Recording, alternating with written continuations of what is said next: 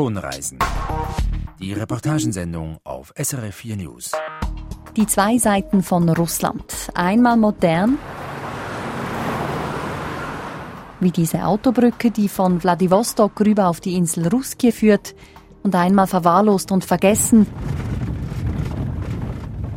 wie die Straße, die bald nach der Brücke in die Dörfer geht. Wir nehmen Sie mit auf diese Reise. Dann Zoberkirchtorte, Aargauer Riebli-Torte, Bauernbrot, dunkles Brot, Vollkornbrot, Silserli, Brioche. Ja. Leckereien, die hier nicht etwa in der Schweiz zu haben sind, sondern in Thailand, in einem Altersheim. Weshalb das Heim trotz Swissness und täglich Sonnenschein nur wenig Schweizer anlockt, dem gehen wir nach. Hier in der Sendung Tonreisen am Mikrofon ist Elian Leiser. Tonreisen. Die Reportagensendung auf SRF 4 News. Seit 17 Jahren ist der russische Präsident Wladimir Putin an der Macht. Am 18. März lässt er sich wieder wählen. Wenn wir das Positive herausstreichen, Russland hat sich stark verändert in dieser Zeit, ist moderner geworden, Milliarden wurden in die Infrastruktur investiert. Diese Modernisierung, diese Großprojekte bedienen in erster Linie das Prestigebedürfnis des Staats. Aber was hat der einfache Bürger davon? David Nauer hat sich bei Wladiwostok ganz im Osten von Russland ein solches Großprojekt angesehen. Die Brücke von Wladiwostok rüber auf die Insel Ruski ist ein eindrückliches Bauwerk. Drei Kilometer lang spannt sie sich über eine Meerenge. Ihr Mittelstück hängt an strahlend weißen Stahlseilen. Über 300 Meter hoch ragen die Stützpfeiler in den Himmel. Eine technische Meisterleistung, modern und elegant. Und so geht es weiter auf der Insel Ruski.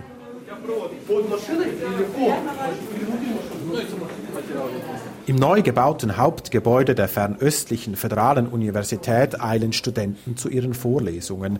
Durch eine riesige Glasfront sieht man auf eine Meeresbucht und rüber aufs Festland. Erst wenige Jahre alt ist der Campus auf der Insel Ruski. Michail Ivanov, Mitarbeiter des internationalen Departements der Universität, erklärt. Смотрите, в 2000, да, в 2008 году наш президент Putin. Früher stand hier gar nichts, hier war Wald. Wladimir Putin hat dann für 2012 den APEC-Gipfel nach Vladivostok geholt, das Gipfeltreffen der Pazifik-Anrainerstaaten. Also musste man einen Tagungsort bauen. Die Idee war, die Anlage nicht nur ein paar Tage während des Gipfels, sondern auch danach nutzen zu können, eben als Universitätscampus. In weniger als vier Jahren stampfte Russland den weitläufigen Komplex aus dem Boden. Auch die Hängebrücke wurde eigens auf den Gipfel hingebaut. Die Kosten betrugen umgerechnet über eineinhalb Milliarden Franken. Nach dem Gipfel zogen Professoren und Studierende aus Wladiwostok, wo die Uni-Gebäude verteilt gewesen waren über das ganze Stadtgebiet, auf die Insel Ruski. Die einstigen Hotels für die Gipfelbesucher werden seither als Wohnheime genutzt, in den Konferenzsälen wissenschaftliche Seminare abgehalten. Uni-Mitarbeiter Michail Ivanov. Для государства важно что? Чтобы здесь были свои, готовились квалифицированные кадры, чтобы они der Staat hat hier zielgerichtet investiert. Es ging darum, den fernen Osten Russlands attraktiver zu machen.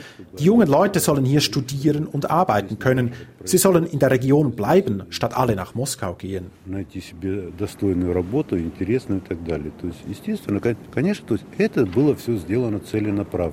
Tatsächlich ist die Abwanderung aus Russlands fernem Osten ein Problem. Der Campus auf der Insel Ruski soll mithelfen, diesen Trend zu brechen und hat offenbar Erfolg. Beliebt jedenfalls ist die Uni. Mitarbeiter Michail Ivanov. Insgesamt studieren hier 30.000 Studenten, darunter 4.000 Ausländerinnen und Ausländer. 10.000 Studierende leben direkt auf dem Campus und da die Nachfrage sehr groß ist, planen wir den Bau von weiteren Wohnheimen. Es ist ein schönes, neues Russland, das sich auf der Insel Ruski präsentiert.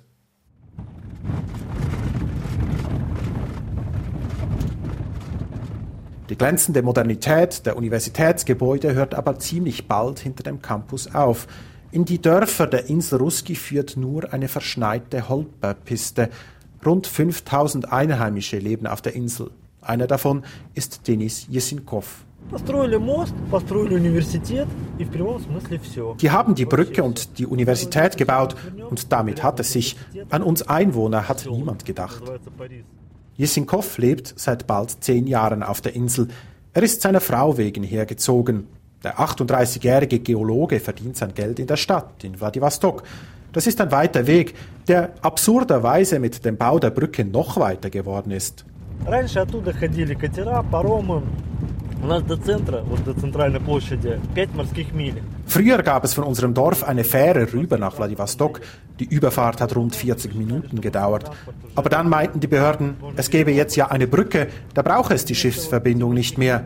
Das Problem dabei, von unserem Dorf sind es über 25 Kilometer bis zu dieser Brücke. Und die Straße dahin ist in einem so furchtbaren Zustand, dass die Fahrt in die Stadt jetzt doppelt so lange dauert wie früher mit dem Schiff. Die Straße, das ist eben diese Holper-Piste, über die Jesinkow gerade fährt. Die Insel Ruski war zu Sowjetzeiten militärisches Sperrgebiet.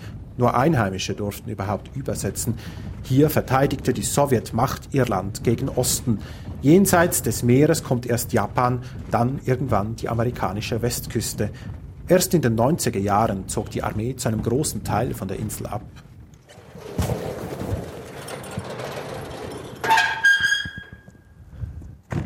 Jesinkow öffnet ein rostiges Eisentor und führt auf ein ehemaliges Kasernengelände.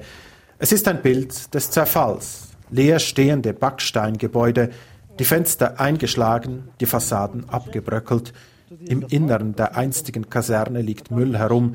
Alle Kabel sind rausgerissen worden von Altmetallsammlern, die sich ein paar Rubel verdienen wollten.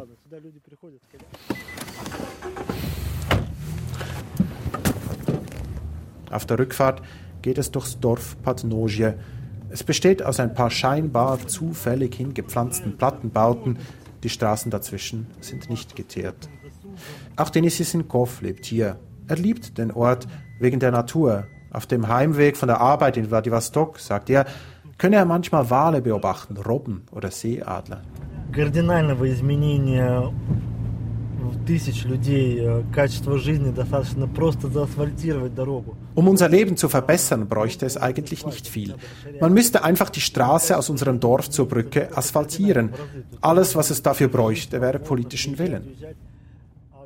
An diesem Willen aber fehlt es. Der russische Staat kann innerhalb weniger Jahre einen Universitätscampus aus dem Boden stampfen und eine Hängebrücke hinstellen.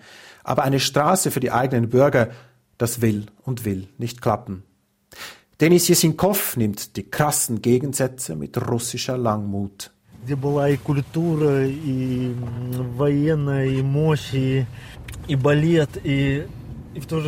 Das war schon zu Zeiten der Zaren so. Da gab es St. Petersburg, die Kultur, das Ballett, den Glanz der Hauptstadt. Und auf der anderen Seite gab es den Schmutz der Provinz, diese Tristesse des Zerfalls, die Armut. Diesbezüglich hat sich nicht viel geändert. Schönes neues Russland, aber eben nicht unbedingt für die kleinen Leute. Das war die Reportage von Russland-Korrespondent David Nauer. Und über seine persönlichen Eindrücke und Erlebnisse habe ich mit ihm gesprochen. David Nauer, dieses direkte Nebeneinander von sehr moderner Infrastruktur und ja, was gar keiner Infrastruktur, das bleibt einem hängen, wenn man Ihre Reportage hört. Wie haben Sie das vor Ort erlebt selber? Also bei meinem ersten Besuch auf der Insel Ruski habe ich das eben gar nicht erlebt, weil da war ich nur in der Universität. Und äh, die Universität ist unmittelbar nach der Brücke, also da fährt man über die Brücke auf dieser modernen Schnellstraße direkt auf den Campus. Und da bin ich auch gleich direkt dann nach dem Besuch der Uni wieder zurückgefahren nach Vladivostok, um dann eben diesen zweiten, diesen heruntergekommenen, vernachlässigten Teil der Insel Ruski zu besichtigen, muss man einfach dann die Straße ein bisschen weiterfahren ähm, an der Uni vorbei, bis eben die Straße dann aufhört geteert zu sein und dann kommt man in dieses Gebiet.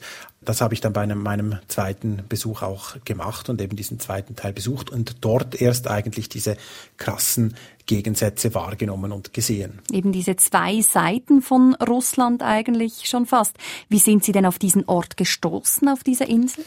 Also ursprünglich ähm, hatte ich großes Interesse an dieser Uni, an diesem Campus. Ich wollte ein Projekt besuchen und auch berichten von einem Projekt, das aus der Putin-Ära stammt und auch ein Prestigeprojekt ist und ein wichtiges Prestigeprojekt.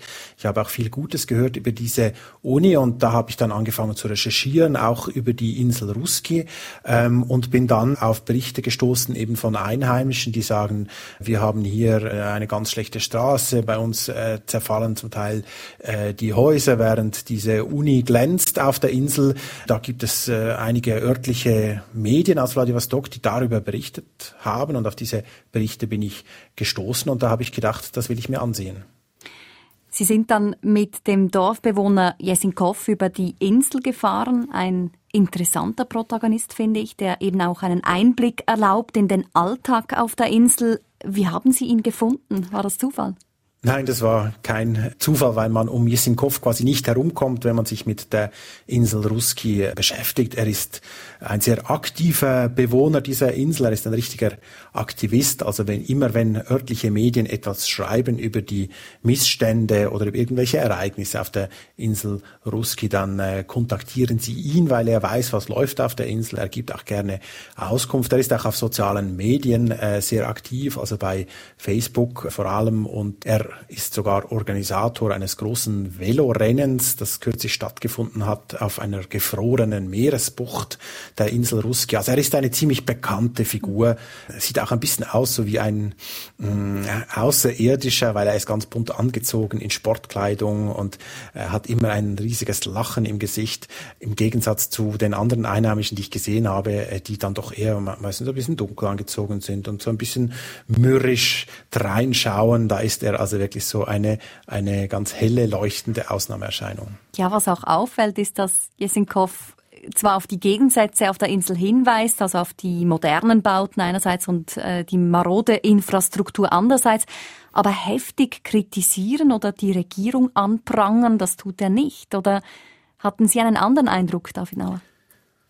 Äh, nein, das tut er nicht. Und ich denke, er ist einfach ein Pragmatiker. Moskau, der Kreml, Putin, das ist alles ganz weit weg. Und Leute wie Sinkov haben da auch kaum Einfluss auf solche äh, Entscheidungsträger oder Entscheidungszentren. Und deswegen trifft man in Russland noch ziemlich äh, oft in der Provinz Leute, die sich einfach um das äh, direkte Umfeld kümmern, äh, die sich für eine Straße einsetzen oder für irgendwie sonst ein Anliegen in ihrem Dorf. Und äh, das macht Sinkov. Ich habe den Eindruck, er äh, nimmt einfach mit von diesem Leben, was er in Russland mitnehmen kann. Er möchte so ein schönes Leben haben, wie es eben geht und setzt sich in seinem kleinen Umfeld, wo er denkt, dass er etwas erreichen kann, setzt er sich dafür ein. Also das heißt, trotz seiner bunten Kleider, trotz seinem auffälligen Auftritt ist er doch irgendwo durch auch ein typischer Landbewohner Russlands. Ja, er ist ein, äh, ein typischer Russe, äh, aber er sticht sicher eben durch seinen Aktivismus und seine Fröhlichkeit und äh, seine Tatkraft sicher hervor und er ist auch ein wahnsinnig intelligenter und einfach interessanter Gesprächspartner. Zum Schluss, David Nauer, beim Gestalten einer Reportage muss man sich oftmals beschränken, man könnte viel mehr erzählen noch. Was mussten Sie weglassen? Ja, meine persönlichen Gefühle oder meine persönliche Furcht, die ich erlebt habe auf dieser Reportage-Reise. Und zwar war das so, dass ich mit Jesinkov, der er hat mich an der Brücke abgeholt, da sind wir über diese Rumpelstraße in sein Dorf gefahren und hat dann gesagt, wir fahren dann auf dem Rückweg übers Eis, also übers gefrorene Meer. Das ist viel schneller. Und da war ich dann doch ein bisschen unruhig, habe gesagt, wollen wir das wirklich machen? Und er hat gesagt, mach dir keine Sorgen, wir steigen aus. Ich zeige dir dann, wie dick das Eis ist, das hält schon mit dem Auto und so. Und dann schließen wir einen Kompromiss, oder? Und das Wort Kompromiss, also entweder man fährt über das Eis oder man fährt nicht. Also wie ein Kompromiss aussehen soll, war mir nicht ganz klar. Und er sah dann so aus, dieser Kompromiss, dass wir einfach über diese, dieser Uferstraße entlang gefahren sind und Jessenkopf dann plötzlich das Steuer herumgerissen hat und aufs offene Meereis herausgefahren gefahren ist. Und die Aufnahme meines Mikrofons jetzt nachzuhören ist ziemlich lustig, weil man meine bangen Fragen hört, ob das Eis wohl hält und was wohl dieser Riss im Eis hier zu bedeuten habe. Und er mit einem Lachen sagt, ich müsse mir keine Sorgen machen. Und es ist ja am Schluss auch so herausgekommen, das Eis hat gehalten. Also das heißt, statt eine Holperstraße gab es dann am Schluss noch eine Fahrt über das gefrorene Meer. Ja, genau. Und äh, diese Fahrt war auch sehr viel angenehmer, weil das Eis nämlich glatter ist als die Holperstraße und sie war auch viel schneller, die Fahrt. Wir waren da also innerhalb von vielleicht zehn Minuten zurück bei der Brücke und äh, über die Straße ähm, hatten wir gut 45 Minuten oder sogar noch deutlich länger. Über moderne Bauten neben vergessenen Dörfern, das waren Ausführungen von Russland-Korrespondent David Nauer. Und aus dem kalten, verschneiten Wladiwostok geht's jetzt in die Wärme. Jeden Tag Sonnenschein, eine liebevolle Betreuung mit viel Zeit für Sie im Alter und all das für einen Spottpreis. Würden Sie das nicht auch wollen? Schweizer Investoren in Thailand waren sich sicher, ja, das wollen viele. Darum haben sie vor vier Jahren in der Nähe von Chiang Mai ein Altersheim für Demente eröffnet. Gekommen ist im ersten Jahr aber gerade mal ein betagter Mann. Inzwischen sind immerhin 27 Langzeitgäste eingezogen, Platz hätten aber mehr als 70. Wo liegt das Problem? Karin Wenger war für uns dort. Wie eine Kathedrale wirkt die Eingangshalle von Vivo Bene. Andreas Fischer, der Manager, führt in die hauseigene Bäckerei. So Kirschtorte, Aargauer Riebli-Torte, Bauernbrot, dunkles Brot, Vollkornbrot, Silserli, Brioche. Ja. Auch im Rössli, dem eigenen Restaurant, rühmen Mario Polla und seine Frau Ursula die Schweizer Leckerbissen. Ja, das, jetzt habe ich, heute ich Bratwurst bestellt. Bratwurst und Rösti. Der 74-jährige Mario ist im vergangenen Herbst aus der Schweiz ins Vivo Bene gezogen. Seine Frau will bald auch ganz umziehen. Mario leidet an Parkinson. Die Pflege zu Hause wurde für seine Frau zu schwierig. Für das Ehepaar war jedoch bald klar, dass sie ihren Lebensabend nicht in einem Altersheim in der Schweiz verbringen wollten. In der Schweiz ist das Altersheim einfach viel stärker durchorganisiert teuer, ist mir der Begriff, sehr teuer. Ein Zimmer im Vivo Bene kostet bis zu 3500 Franken pro Monat, inklusive Vollpension, Massagen und Ausflügen. In der Schweiz kostet ein Pflegeplatz rund 8700 Franken. Doch nicht nur die niedrigeren Kosten seien ausschlaggebend gewesen, sagt die ehemalige Krankenschwester Ursula Poller. Man bekommt einfach mehr Qualität in der Freiheit, in der Lebensqualität und alles für das gleiche Geld oder für sogar weniger. Manager Andreas Fischer führt durch die große grüne Anlage.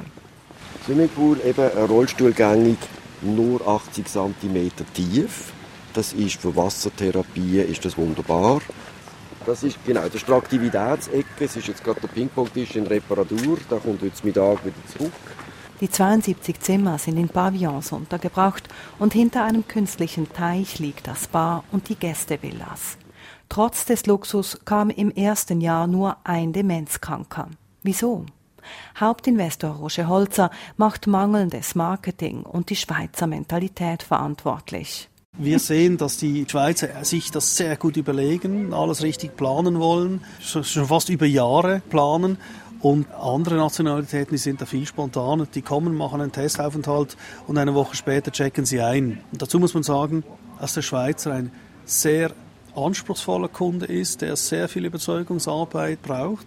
Es ist ja immer auch noch die ganze Geschichte mit den Angehörigen. Die schreckt die weite Anreise oft ab. Auch viele Pensionäre haben nach wie vor Angst vor der anderen Sprache und ungenügender medizinischer Versorgung. Mit einer Schweizer Pflegechefin und guten Spitälern sei diese Angst jedoch unbegründet, sagt Holzer. Und dann ist da noch was. Der Schweizer hatte Angst, quasi als Abschieber eigener Eltern zu gelten, wenn man jemanden nach Thailand bringt. Oder vielleicht aus pekuniären Gründen. Geld sparen, das Erbe nicht antasten und jetzt wird man die Elternteile nach Thailand abschieben. Das viele hatten von irgendwie dieser Reputation Angst. Holzer und sein Team mussten das Konzept wegen mangelnder Nachfrage aus der Schweiz nun umstellen. Die Preise wurden gesenkt und heute will Vivo Bene nicht mehr ausschließlich ein Demenzheim sein, sondern hat die Türen auch für gesunde Pensionäre, für Burnout-Patienten und sogar für Touristen geöffnet. Die meisten Gäste kommen zwar aus der Schweiz, jedoch auch aus Australien, Deutschland oder Bangladesch. Schwarze Zahlen schreibt das Luxusheim allerdings erst seit kurzem. Dem kinderlosen Ehepaar Mario und Ursula Poller gefällt das internationale Umfeld. Der pensionierte Ingenieur und seine Frau haben viele Jahre im Ausland gearbeitet. Für jemanden, der stark in der Schweiz verwurzelt sei, wäre Vivo Bene wahrscheinlich jedoch nicht der richtige Ort, glaubt Mario. Der pensionierte Elektroingenieur hat neue Beschäftigungen gefunden. Er hilft beim Erweitern der Anlage und unterrichtet Deutsch. Seine Frau will sogar noch Thailändisch lernen. Einen Wunsch habe er gehabt, sagt Mario Polla zum Schluss. Er würde alt werden, oder? Mit einer wöchentlichen Jazzpartie unter Palmen Heimat und Ferne vereint, haben sich die Pollas diesen Wunsch erfüllt. Aus Chiang Mai die Reportage von Südostasien-Korrespondentin Karin Wenger. Ja, und gepflegt wird natürlich auch in der Schweiz und um die Pflege im psychischen Bereich geht es jetzt.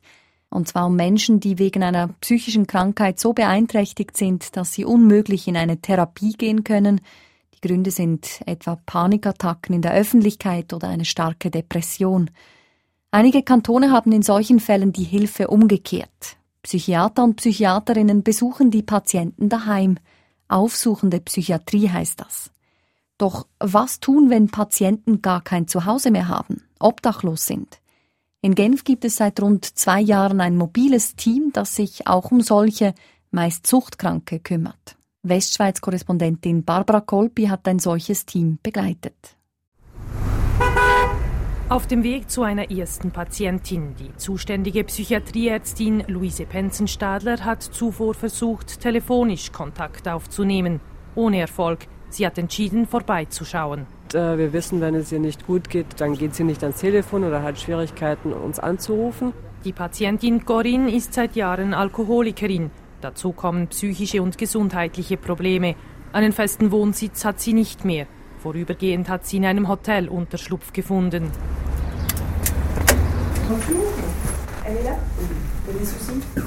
Am Hoteleingang warnt die Rezeptionistin vor. Corinne sei da, aber es gehe ihr nicht gut. Sie fühle sich down und kämpfe mit Übelkeit. Mit diesen Informationen geht Luise Penzenstadler in den dritten Stock zu Corins Zimmer. Das Hotel ist einfach und leicht schmuddelig. Der braune Plüschbezug an den Wänden ist abgeschossen und hat Flecken. Bonjour Corinne. Corinne antwortet schwach. Sie wirkt verwirrt und alkoholisiert. Das Zimmer ist miefig und spartanisch eingerichtet. Die Situation sei schwierig, sagt Corinne. Das Gespräch dauert rund eine Viertelstunde. Luise Penzenstadler erläutert anschließend vor dem Hotel das weitere Vorgehen. In diesem Fall werden wir die Patientin zu ihrer Hausärztin begleiten, weil wir glauben nicht, dass sie alleine es schaffen wird, dorthin zu gehen. Und dann werden wir mit der Hausärztin diskutieren und zu schauen, was weiterhin nötig ist, schon mal von der körperlichen Seite. Hätte Luise Penzenstadler Corinne nicht in ihrem Hotelzimmer angetroffen, hätte sie weitergesucht. Einige haben eben keinen fixen Wohnort mehr. Wir besuchen fast alle Patienten in einem von ihm gewählten Ort, zum Beispiel im Café gegenüber oder ähm, im Park. Und gerade wenn es den Patienten sehr schlecht geht, schaffen sie es nicht, aus unterschiedlichsten Gründen zu uns zu kommen. Zu uns, das heißt ins Zentrum, wo Suchtkranke ambulant psychiatrisch behandelt werden. Dort wartet schon der 29-jährige Christian. Ihm geht es besser, so dass er es schafft, in die Therapie zu kommen. Auch er litt unter Alkoholproblemen. Seit sechs Wochen ist er abstinent. Er erinnert sich, wie es ihm geholfen hat, in den schwierigsten Momenten psychiatrische Unterstützung erhalten zu haben. Ils ont pu m'amener mon traitement euh, chez moi. Je vis très mal les sevrages d'alcool. Sie hätten ihm Medikamente gebracht, da der Entzug jedes Mal sehr heftig gewesen sei. Er habe jeweils erbrochen und am ganzen Körper gezittert und unmöglich herkommen können. Örtlich und auch zeitlich flexibel zu sein, ist für Luise Penzenstadler eine der Stärken dieses mobilen Therapieprogramms. Es kann vorkommen, dass jemand tagsüber anruft und sagt, heute braucht er unbedingt äh, Unterstützung, weil es ihm wirklich schlecht geht. Und da ist der, der wichtige Punkt, dass man wirklich in dem Moment, wo der Patient es schafft, auch um Hilfe zu beten, dass man dann kommt. Rund 30 Patienten betreut das zehnköpfige Team. Christian hatte bei einem seiner zahlreichen Spitalaufenthalte zum ersten Mal davon gehört. Meistens seien es Ärzte der Notfallaufnahme oder der psychiatrischen Klinik, die sie auf mögliche Patienten aufmerksam machten, sagt Luise Penzenstadler. Dahinter stecke auch ein klares Ziel. Wir versuchen damit, die Krankenhausaufenthalte zu äh, minimieren und vor allem chaotische Notaufnahmebesuche vorzubeugen. Noch gibt es keine aussagekräftigen Zahlen, ob dies gelingt. Im Fall von Christian schon. Seine Situation hat sich stabilisiert. Dafür ist er dankbar, auch wenn er weiß, dass der Kampf noch lange nicht zu Ende ist. Merci à l'équipe C. Maintenant, le combat, il est loin d'être fini. Enfin, faut continuer. Voilà. Er verabschiedet sich und Luise Penzenstadler macht sich bereits wieder auf den Weg zum nächsten Patienten.